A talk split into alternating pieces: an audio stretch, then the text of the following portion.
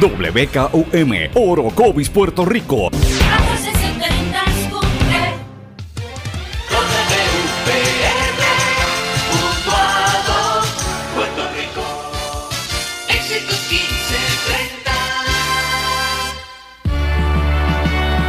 Transmite WEXS Batillas Guayama. XXX 61. Escuchas WMDB desde Fajardo, Puerto Rico, a través del 1480M y a través de www.el1480.net.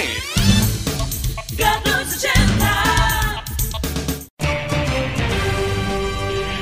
Todo lo que dice genera controversia. Cada vez que ella se expresa, los haters se agitan, los políticos tiemblan porque es la única comprometida con la verdad. Periodista, bloguera, relacionista licenciada, analista de la noticia, escritora y le dicen la provocadora en las redes sociales. Y ahora comienza en blanco y negro con Sandra Rodríguez Coto. Bienvenidos a su programa en blanco y negro con Sandra. Hoy es martes 4 de diciembre de 2018, nuestra edición número 160 por la Red Informativa de Puerto Rico. Les saluda con mucho cariño Sandra Rodríguez Coto a todos los que nos sintonizan a través de Éxitos 1530 en Utuado, Cumbre 1470 en Orocovis, a los amigos de X61, el 610 AM en Patillas y al 1480 en Fajardo, San Juan, que pronto voy a estar visitándolos en todas las distintas emisoras, me hacen falta a los amigos de los distintos controles, así es que les envío mis, más cordiales saludos.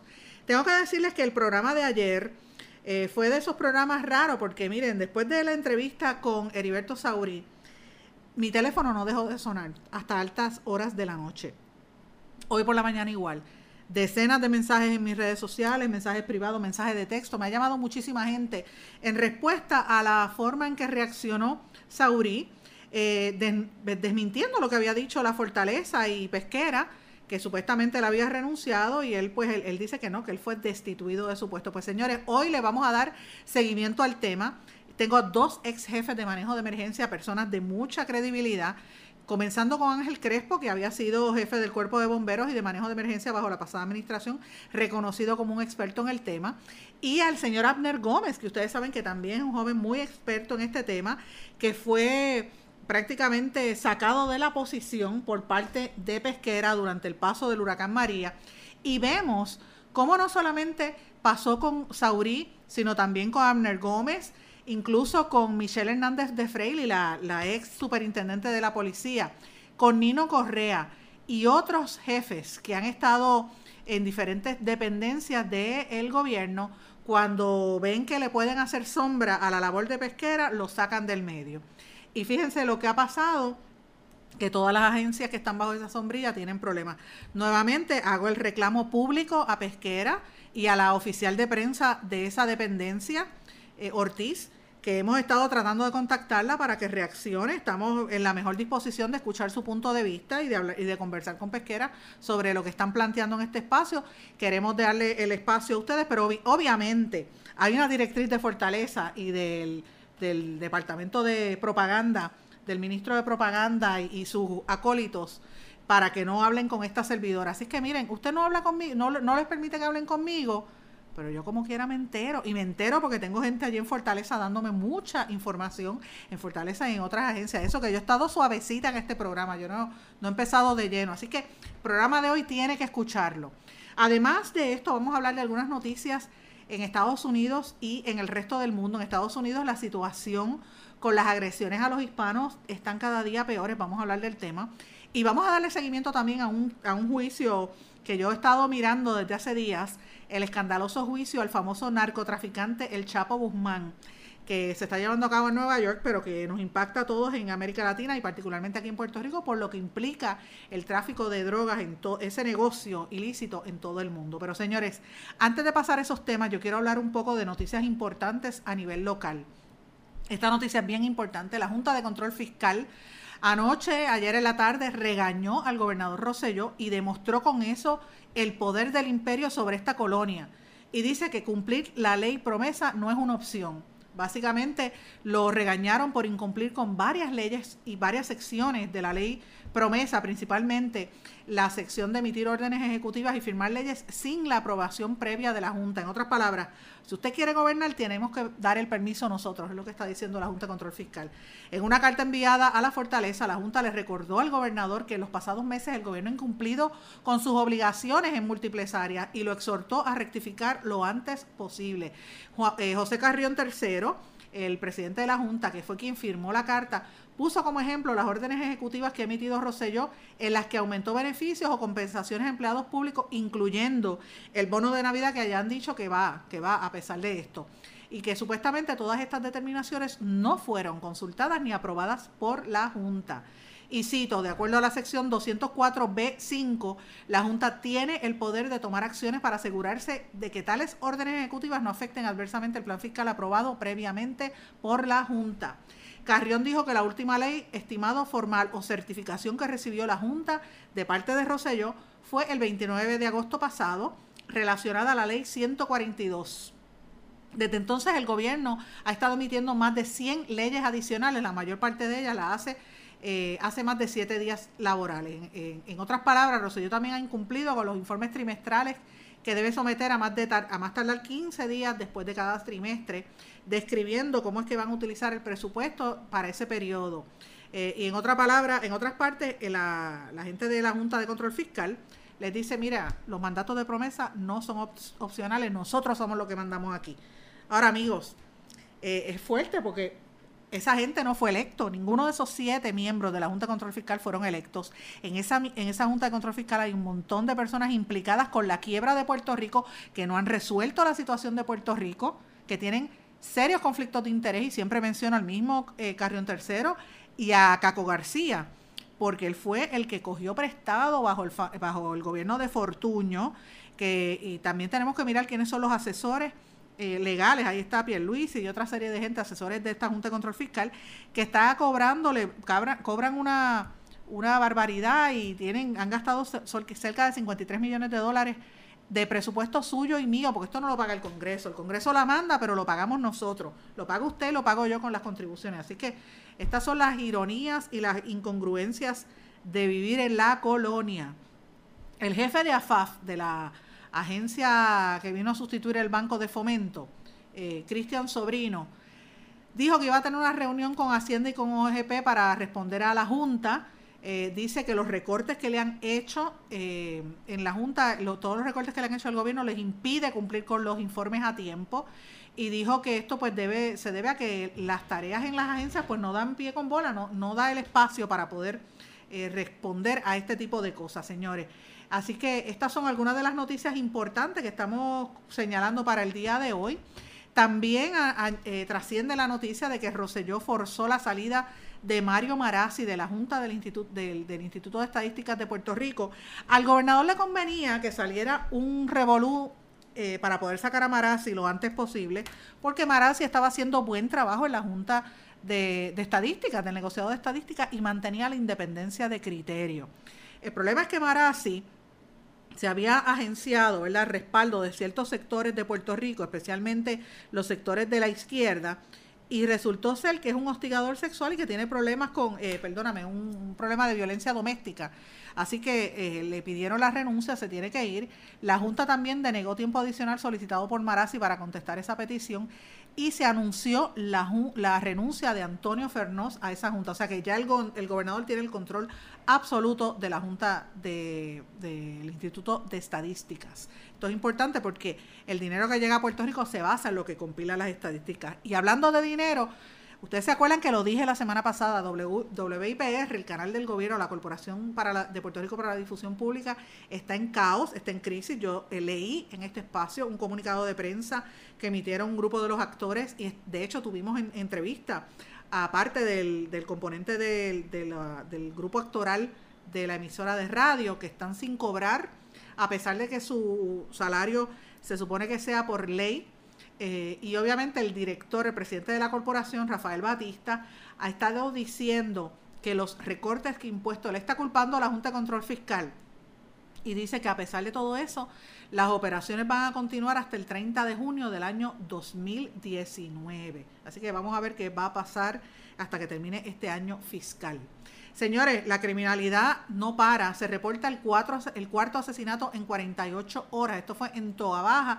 Y también los asaltos sin que no, no paran en la gasolinera. tiene que tener cuidado si usted va a echarle gasolina. No vaya por la noche, vaya por el día y busque gasolineras donde haya mucha gente. Señores, también trascendió que el impacto del huracán María por Puerto Rico fue de 43 mil millones de dólares a la economía, lo que representa mil millones más de lo estimado originalmente. Esto fue un reporte anunciado por la Junta de Planificación. En Estados Unidos, tengo que decirles brevemente dos noticias importantes. El Tribunal Supremo rechazó la demanda para bloquear la construcción del muro que quería Trump. Esto eh, es un triunfo para los grupos minoritarios, particularmente los mexicanos. Y en Salt Lake City, Utah, ayer hubo un, en estos días unas agresiones terribles a mexicanos. De hecho, entró una persona a una tienda de venta de, de, gomas de carro y empezó a atacar a padre y a hijo, ambos latinos. De hecho, les, rompió la cara y los agredió, los, las caras, bueno, le partió la cara al, menor, gritando. Este fue un hombre de 50 años identificado como Alan Covington y, eh, que gritaba, odio a los mexicanos, estoy aquí para matar mexicanos. Las víctimas fueron José López de 51 años y su hijo Luis López de 17. Eh, pero al Covington no lo van a acusar de crimen de odio porque supuestamente eh, en, ese estado no aplican esas leyes de odio. Así que ya la gente está haciendo campañas para tratar de cambiar eso. Los delitos de odio han ido en aumento desde las elecciones presidenciales del 2016 en los Estados Unidos y el enfoque son los latinos, los que han sufrido en carne propia este aumento. Señores, los restos del expresidente George Bush partieron ya hacia Washington, van a estar siendo honrados en estos próximos días, vamos a estar pendientes durante el día de hoy y mañana. En el resto del mundo, en Cuba, la disidencia cubana dice que subieron los arrestos políticos en noviembre hasta 247 personas. Detenciones arbitrarias por motivos políticos de la gente que son eh, disidentes del sistema comunista de Cuba. La Organización de las Naciones Unidas pidió medidas para que personas con discapacidad se beneficien de los avances tecnológicos. En Argentina piden que la presidenta de, eh, piden que la presidenta de Madres de la Plaza de Mayo vaya a juicio por fraude. Oye, la señora, la fiscal federal Paloma Ochoa solicitó un juicio oral para Hebe eh, Bonafini por la causa Sueños Compartidos que investiga supuestamente la malversación de fondos. Y, y, por último, un testigo en el juicio contra el Chapo cuenta cómo fue la invasión de cocaína colombiana a México. El narco colombiano, conocido como el Chupeta, declaró en el juicio en, en Brooklyn contra el narcotraficante Joaquín El Chapo Guzmán que durante la década de los 90 llegaban tantos aviones con cocaína desde Colombia hasta México, ordenados por el Chapo, que parecía una invasión. Él, se declara, este señor que el alias Chupeta está siendo testigo de este caso en eh, contra Guzmán en Nueva York. Él dice que suministró droga al cartel de Sinaloa entre el 1990 y el 96. Eh, supuestamente los cargamentos eran masivos, no solamente por avión, sino por barco, pagaban sobornos a los políticos y tenían eh, unas fuertes relaciones con las autoridades de México y de Colombia, sobre 400 toneladas de cocaína y más de 150 asesinatos. Mataban a la gente con disparos en la cara y en la, y en la, y en la cabeza. Eh, y el que está haciendo testigo fue detenido en Brasil en el año 2007 y extraditado hacia los Estados Unidos. Señores, les he dado un panorama general de lo que está pasando en los Estados Unidos, en, América Latina y obviamente en Puerto Rico, pero cuando regresemos vamos a estar hablando de la situación, el caos que hay en manejo de emergencias y en esta agencia que supervisa pesquera. Vamos a escuchar las interesantísimas entrevistas a mi regreso de la pausa. No se retiren, el análisis y la controversia continúa en breve, en blanco y negro, con Sandra Rodríguez Coto.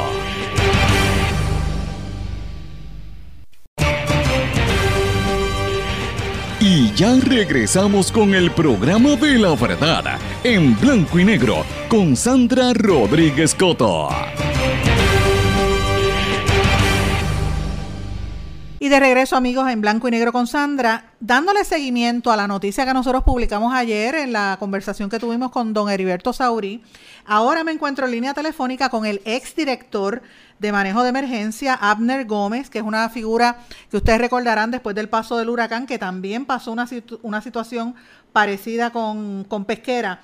Eh, Abner, ¿cómo está usted? Muy bien, gracias por la oportunidad, Sandra, y por invitarme a tu programa. Pues gracias ah, por, aceptar la invitación. Yo quisiera que usted me pregunta, eh, me contestara si usted experimentó una situación parecida a la de Saurí. Bueno, en mi caso, como recordarás, eh, yo eh, se me notificó que me tenía que ir de vacaciones en el terreno huracán, ¿verdad? Estando haciendo todas estas operaciones de gobierno. Eh, yo, ante esas instrucciones que me dio el secretario de Seguridad Pública, yo las rehusé y yo le di el espacio allí en el Centro de Convenciones y me fui a las dos agencias que dirigía para atender su infraestructura en el sentido de, ¿verdad? de los locales que estén aptos para continuar operando y en el caso de de emergencia que el Centro de Operaciones de Emergencias oficial que está allí todavía eh, eh, pudiera tener continuidad de operaciones si ocurría otra emergencia porque sabes que estamos expuestos a terremotos y cualquier tipo de vulnerabilidad que, presenta nuestra isla. Y así lo hice hasta que renuncié en el 10 de noviembre del 2017. Esa renuncia fue eh, a, todas luces prácticamente empujada por el mismo pesquera. Sí, él, él este, ya me había manifestado que no quería que yo estuviera en el equipo de trabajo Obviamente yo fui nombrado por el gobernador. Recordarás que en octubre de, octubre 10 es que el Departamento de Seguridad Pública eh, eh, eh, entra en funciones realmente porque la ley 20, aunque permitía nombrar al secretario, daba seis meses de preparación para que el departamento ya esté encaminado y que las agencias que están debajo del departamento se atemperaran y se convirtieran en los negociados y que sus directores ejecutivos pasaban a ser eh, eh, comisionados de X oye bajo la supervisión administrativa del secretario de Seguridad Pública. Eh, ¿Y qué usted opina y qué, usted me dice de, de, pesquera, de la función de pesquera? ¿Él sabe de lo que tiene entre manos? Bueno, yo, mira, Sandra, yo soy todavía funcionario público yo todavía soy empleado de carrera de, una de las agencias de la sombrilla y pues he tratado de no, hacer expresiones eh, sobre quién es mi jefe en realidad, que es Héctor Pesquera, eh, pero yo creo que ya eh, su función y ya ha sido valorada por el pueblo, que es lo que importa, mi opinión podría estar contaminada, así que el pueblo ya ha lanzado juicio sobre sus capacidades y sus funciones frente al departamento. Evidentemente, porque fíjense, él está en ese departamento sombrío, esto lo digo yo, Sandra Rodríguez Coto, y mm, en todas las agencias que él supervisa tiene problemas bombero, manejo de emergencia, policía, institutos de ciencias forenses y, todas las demás, manejo de emergencia también, e, evidentemente, y en el caso de manejo de emergencia han ido sacando gente con experiencia, o sea, está su está usted que, que viene con experiencia, está Saurí que también tiene experiencia, el rescatista Nino Correa. Eh, y, qué usted, qué opinión merece de Carlos Acevedo, que también me parece, si mal no recuerdo, que lo criticó usted públicamente? Bueno, yo había escuchado eh, que en una vista pública eh, le hicieron una pregunta sobre por qué de mi salida. su contestación fue que yo no tenía la capacidad para manejar la emergencia yo me extrañan esas expresiones de, Carlos. Carlos fue mi director de respuesta, o sea, la persona responsable de coordinar el proceso de respuesta en el huracán bajo mi supervisión y yo en todos los medios he sido muy cuidadoso eh, sobre las expresiones, eh, eh, Sobre, Carlos Acevedo, brindándole mi apoyo como ex director eh, y he entendido y he dicho públicamente que su nombramiento en el en manejos de emergencia corresponde a que eh, bajo la luz y la lupa de Pesquera y del gobernador, él hizo un buen trabajo bajo mi supervisión. Eh, posterior a eso hace esas expresiones, no sé cuáles son sus criterios, él nunca me supervisó a mí, quien me supervisaba era el gobernador y Pesquera en, en cierto momento cuando la sombrilla cogió forma, eh, pero yo creo que en mi caso el pueblo eh, eh, también me evaluó y pues ahí está mi, mi trayectoria frente a manejo de emergencia y el manejo de los huracanes eh, Irma y María y todo este proceso de ayudar a las Islas Vírgenes eh, eh, por el paso de Irma, que eso es la, la, muestra de la preparación que tenía mi equipo de trabajo para organizar y responder a una emergencia como esta. Tuvimos la capacidad de haber sido impactado por un huracán y ayudar a la isla vecina. Eh, siempre se queda el asterisco con María porque María fue una situación nunca antes vivida en Puerto Rico, por lo menos en los tiempos modernos. Eh, y también para FEMA fue un reto porque ellos no habían tenido un desastre de esta magnitud eh, fuera del continente y eso atrasó mucho la respuesta de FEMA y sabes que FEMA ha sido altamente criticado también, pero tanto el gobierno federal como el estatal tuvo muchos retos. yo antes de irme dejé algunas bases sobre esa respuesta que entiendo que se le, se le dieron seguimiento. Eh, y eh, eso ha, sido elogiado hasta en el Congreso en una vista que hubo en el Senado, no la última que Brocklon hizo, que es el administrador de FEMA, hizo unas expresiones eh, bastante fuertes en contra de la Autoridad de Energía Eléctrica, pero en una vista previa él dijo que el gobierno de Puerto Rico había hecho lo correcto utilizando los recursos limitados que tiene nuestra isla estando en quiebra. Y eso para mí eh, eh, fue una expresión positiva a la gestión de este servidor. Eh, Gómez, y, una pregunta que le iba, a le iba a hacer usted era, además de director de manejo de emergencia, usted tenía el puesto de, de CIA, ¿verdad? O CIA, algo así que usted le dice. yo tenía administrador. cuatro, cuatro cargos importantes dentro de, de esto. era el director de manejo de emergencias, que a su vez eh, era el SIA, que es el agente administrador del Estado, que es la oficina, es la persona que supervisa la oficina de asuntos de seguridad pública, que es la que dirigía Sauría hasta el viernes. Eh, también yo era el GAR, que era el representante del gobernador ante los fondos federales. Esa oficina fue transferida a, una nueva oficina que se creó de recuperación y reconstrucción eh, del gobierno, que la dirige Omar Marrero, él es el nuevo GAR, y también el cuerpo de emergencias médicas. O sea, que los fondos federales que se, que se reciben en Puerto Rico para el manejo de emergencia, que lo tenía manejo de emergencia, ahora lo tiene en la Oficina de Recuperación y los que están reconstruyendo el país. Omar sí, esos, son los de este, esos son los del GAR. Que son de fondos de recuperación y reconstrucción, porque ahora se inventó la ley federal para que se, hable de reconstrucción, no solamente de recuperación, la tiene bajo el cargo de, del licenciado eh, Omar Marrero, y el SIA que es eh, eh, administra los fondos de DHS para aspectos de seguridad pública dirigidos a ley y orden. Por ejemplo, programa 1033, que ese programa es el que el sobrante de equipo excedente que tienen las Fuerzas Armadas de los Estados Unidos se le puede transferir a agencias de ley y orden. Parte de los helicópteros que tiene FURA son de esos programas. parte de la flota de, no sé si has visto que los municipios tienen los zombies, estos que, que, que son del ejército se le transfieren a través de ese programa y esos programas le, le inyectaba en equipo unos tres le, le, inyecta en equipo creo que son unos 33 millones de pesos a la, de dólares a la isla eh, y otros programas como Operation Store Garden que se usan para pagar las horas extra de los policías que colaboran con la operación de lo que es el Border Patrol y, y todas estas guardias fronterizas. Eh, FURA recibe mucho dinero de ahí las policías municipales también. La, la, pregunta viene porque evidentemente aquí se ha hecho una reestructuración de, de la forma en que se opera manejo de emergencia y desde que pasó el huracán María, uno de los argumentos que estuvo desde el principio es el, el problema de los planes. El gobierno ha insistido que hay planes, pero son planes secretos porque no los quieren decir. ¿Eso, es, ¿Eso se estila en el manejo de emergencia?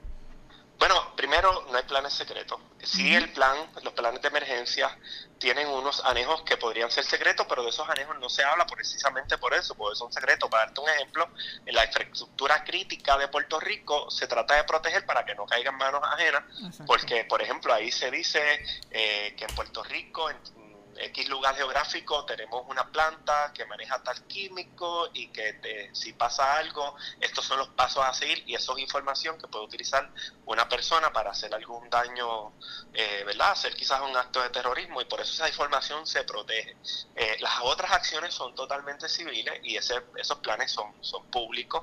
El Estado de Florida puede entrar a su página web, ahí están todos los planes de emergencia. Pero por eso es que yo pregunto, porque se le ha, bueno, aquí han, han tenido que inclusive ir a los tribunales para que revelen esos planes, el, el, actual. Sí, sé que creo que eh, un, medio. Centro de Periodismo Investigativo.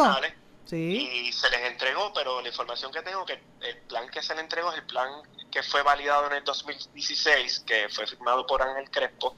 Yo lo revisé a mi llegada, ese plan estaba eh, con toda la guía, pero yo siempre he dicho algo con, esto, con estos planes y yo estoy en récord en distintos medios antes del huracán María, que los planes no son suficientes.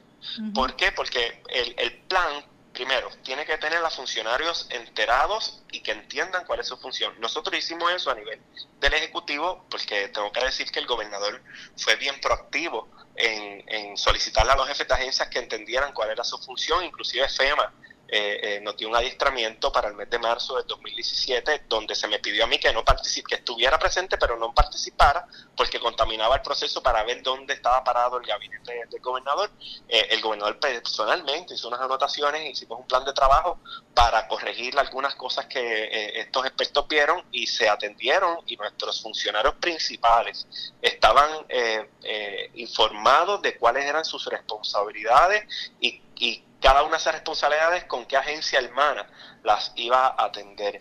Pero, eh, eh, y todo eso funcionó para Irma, fíjate, pero María, que fue algo salido de, que salió de proporción, fue otra historia. Eh, no pudimos tener la capacidad total de poder manejar eso porque como sabes, eh, FEMA tiene un distribution center en Puerto Rico. Uno, los dos problemas que tuvimos serios aquí fue uno. Gómez, vamos a hacer, vamos a, vamos a parar un momento, vamos a una pausa porque el tiempo nos traiciona. No se vaya de línea y regresamos enseguida. No se vaya de línea, por favor. No se retiren. El análisis y la controversia continúa en breve, en blanco y negro, con Sandra Rodríguez Coto.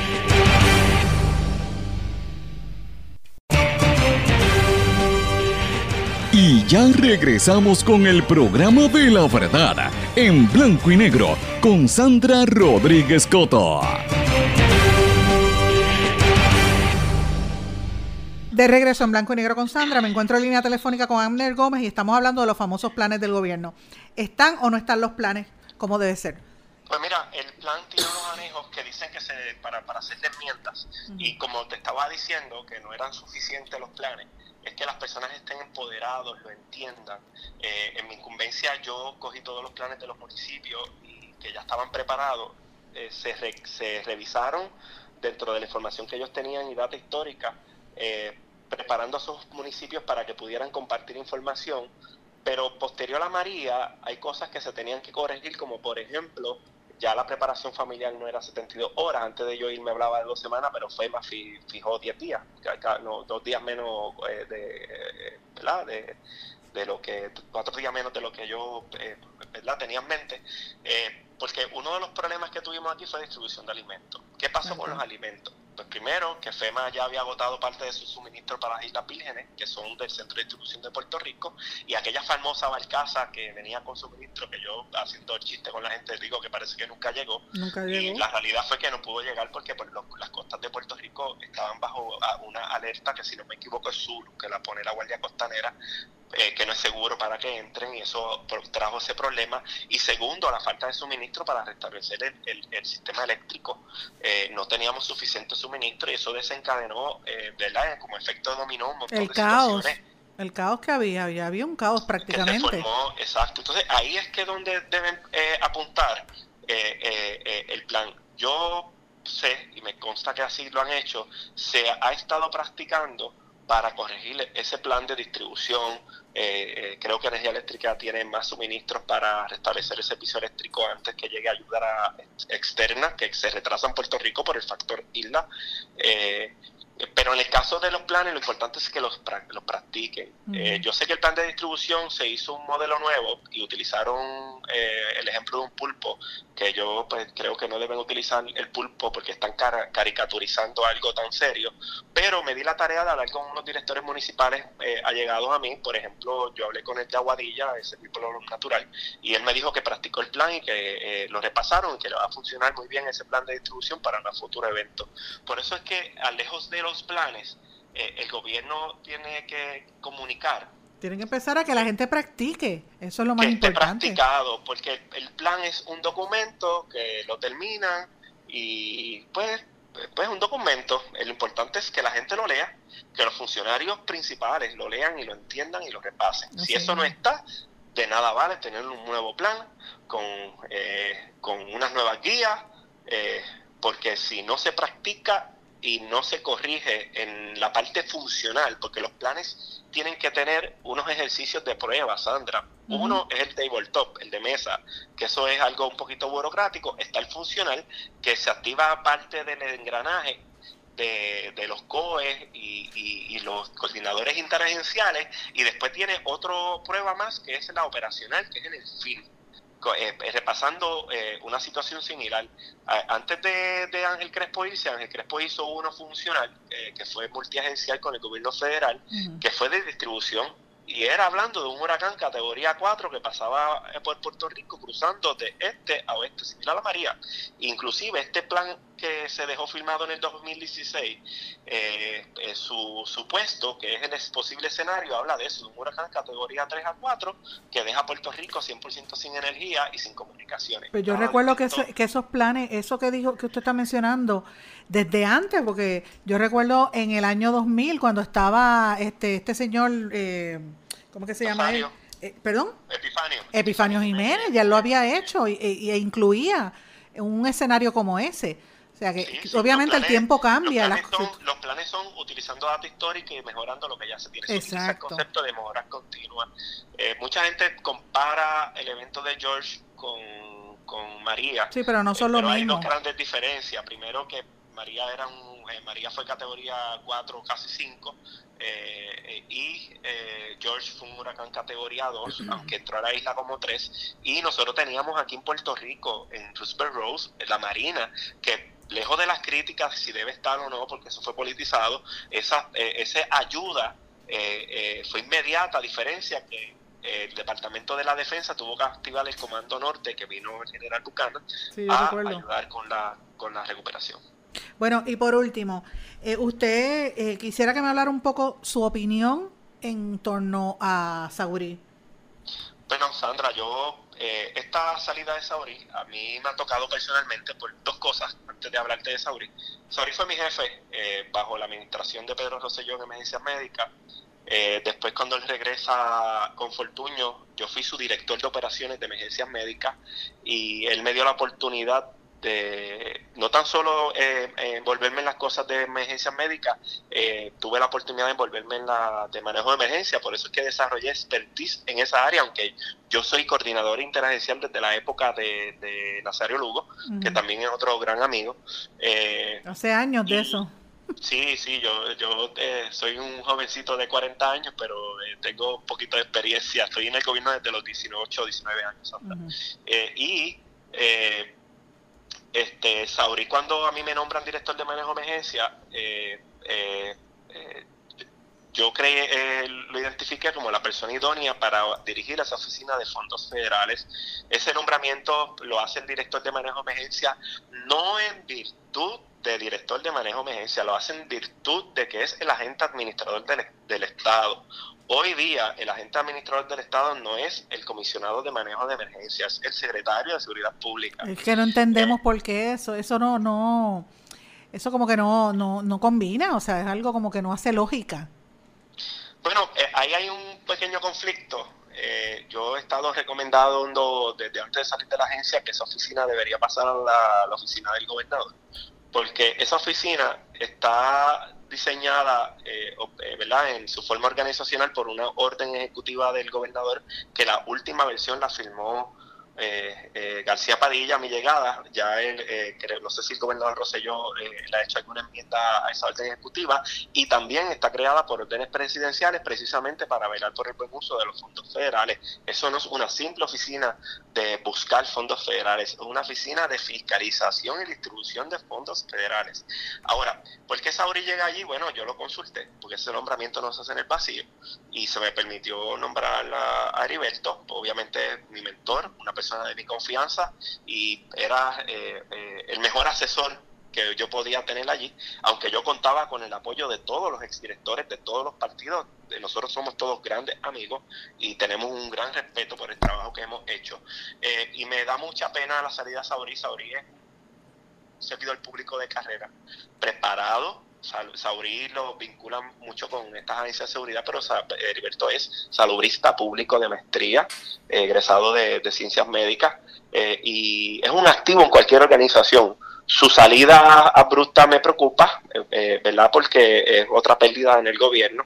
Eh, y él hizo un gran trabajo allí bajo mi supervisión y una vez que yo me salí, estoy seguro que así lo hizo, el rescató el, programa COPS. El programa COPS es un programa que estaba en, eh, ¿verdad? Ya tenía red flags en los federales por algún una situación de una demanda que había de una compra de equipo y Sauri logró sacar ese programa de esa demanda y logró que se recuperara eh, eh, eh, la credibilidad en el gobierno federal para que ese, ese, ese dinero fluya, que esos dineros van para la policía estatal, policías municipales, dentro de tantos programas, en mi incumbencia se hicieron dos auditorías sencillas, single audit, eh, y a mi salida se hizo otra, o sea, esa, esa, esa oficina ha tenido tres eh, eh, single audit bajo la administración de Heriberto Saurí y, y todos, todos, y son de entidades externas sin señalamiento.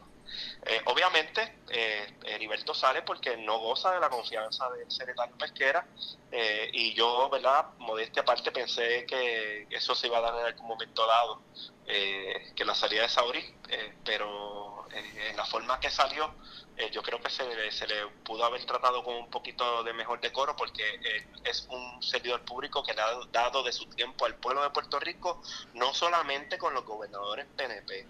Él sirvió para Alejandro García Padilla eh, unos meses, ¿verdad? Porque contemplaban dejarlo y también con Sila Calderón. Importante, que en el momento cuando está en la goma, ¿cómo es? En la, en la rueda de abajo, por lo general no sale gente a defenderlo, así que mucha gente me ha llamado nombrado por un gobernador, por ejemplo, en el caso de nosotros, que hemos sido nombrados por gobernadores del Partido No Progresista, que te reconozcan y un nuevo gobierno de otro partido te considere dejar, es porque algo bueno estás haciendo.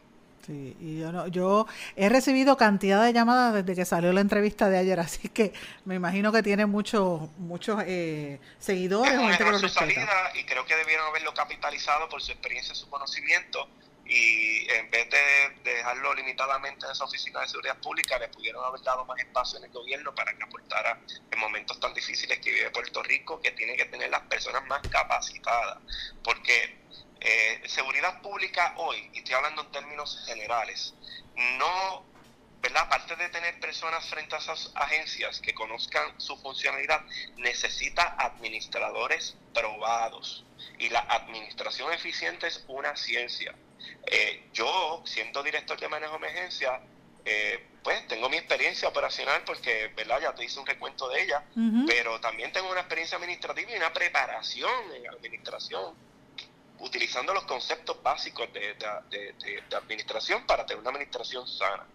Eh, así que no, creo que es una pérdida eh, en el gobierno y también en la seguridad pública y estoy seguro que Heriberto, igual que yo y otros compañeros, va a seguir aportando para que Puerto Rico sea un, lugar más seguro para vivir y con mejor calidad de vida.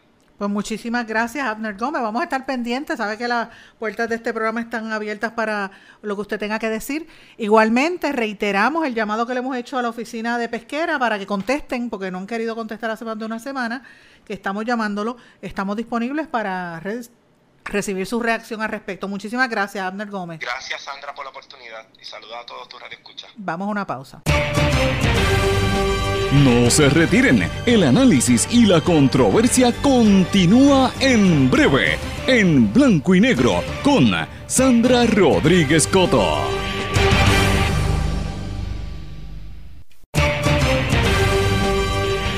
Y ya regresamos con el programa de la verdad, en blanco y negro, con Sandra Rodríguez Coto.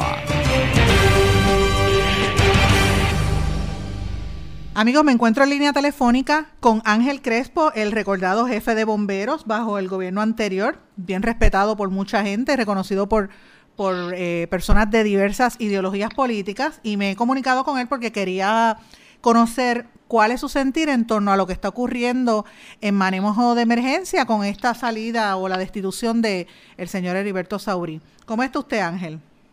Muy bien, Sandra. Un saludo cordial a ti y a toda tu radio audiencia. Obviamente usted tiene una experiencia vasta, muy reconocido, eh, una figura mediática también. Así que usted conoce cómo se bate el cobre. Em, Así es, y, ta- y también fui director de la Agencia Estatal de Manejo de Emergencia. Por eso, Conozco, conozco de primera mano, ¿verdad? Todo el quehacer de esa oficina. que usted emitió un tweet cuando el viernes por la noche se anunció que supuestamente él había renunciado, Sauri había renunciado al puesto, cosa que él obviamente eh, negó en nuestra entrevista en el día de ayer. ¿Cuál es su respuesta al- a, esto? ¿Qué usted opina? Mira, yo, yo escribí ese tweet eh, haciendo saber que los servicios de emergencia, entiéndase los bomberos, manejo de emergencia, emergencias médicas, son agencias que son bien diferentes a, a las agencias de ley y orden o policíacas.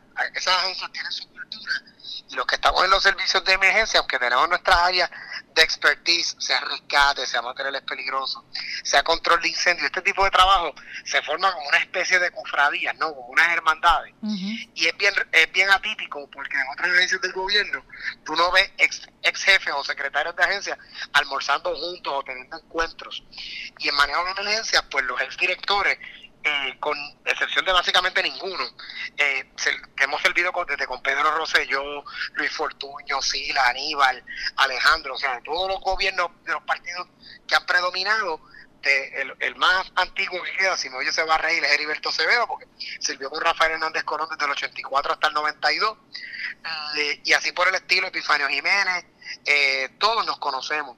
Y yo en lo personal, pues mucha gente me dice, oye Crespo, tú como que hablas con esa profundidad. Y yo digo, mira, gracias por eso, me he cultivado estudiando, pero algo que yo aprendí cuando yo entré a los bomberos hace 22 años era respetar las canas. Y cuando yo llegué al parque de bombas de Macao, lo primero que hice fue empezar a, la- a trabajar al lado de los oficiales más viejos y a escuchar todas esas mañas eh, y truquitos ¿verdad? de la profesión. Y seguí desarrollando, me fui a la universidad, después me fui a San Juan y, y en manejo de emergencias igual.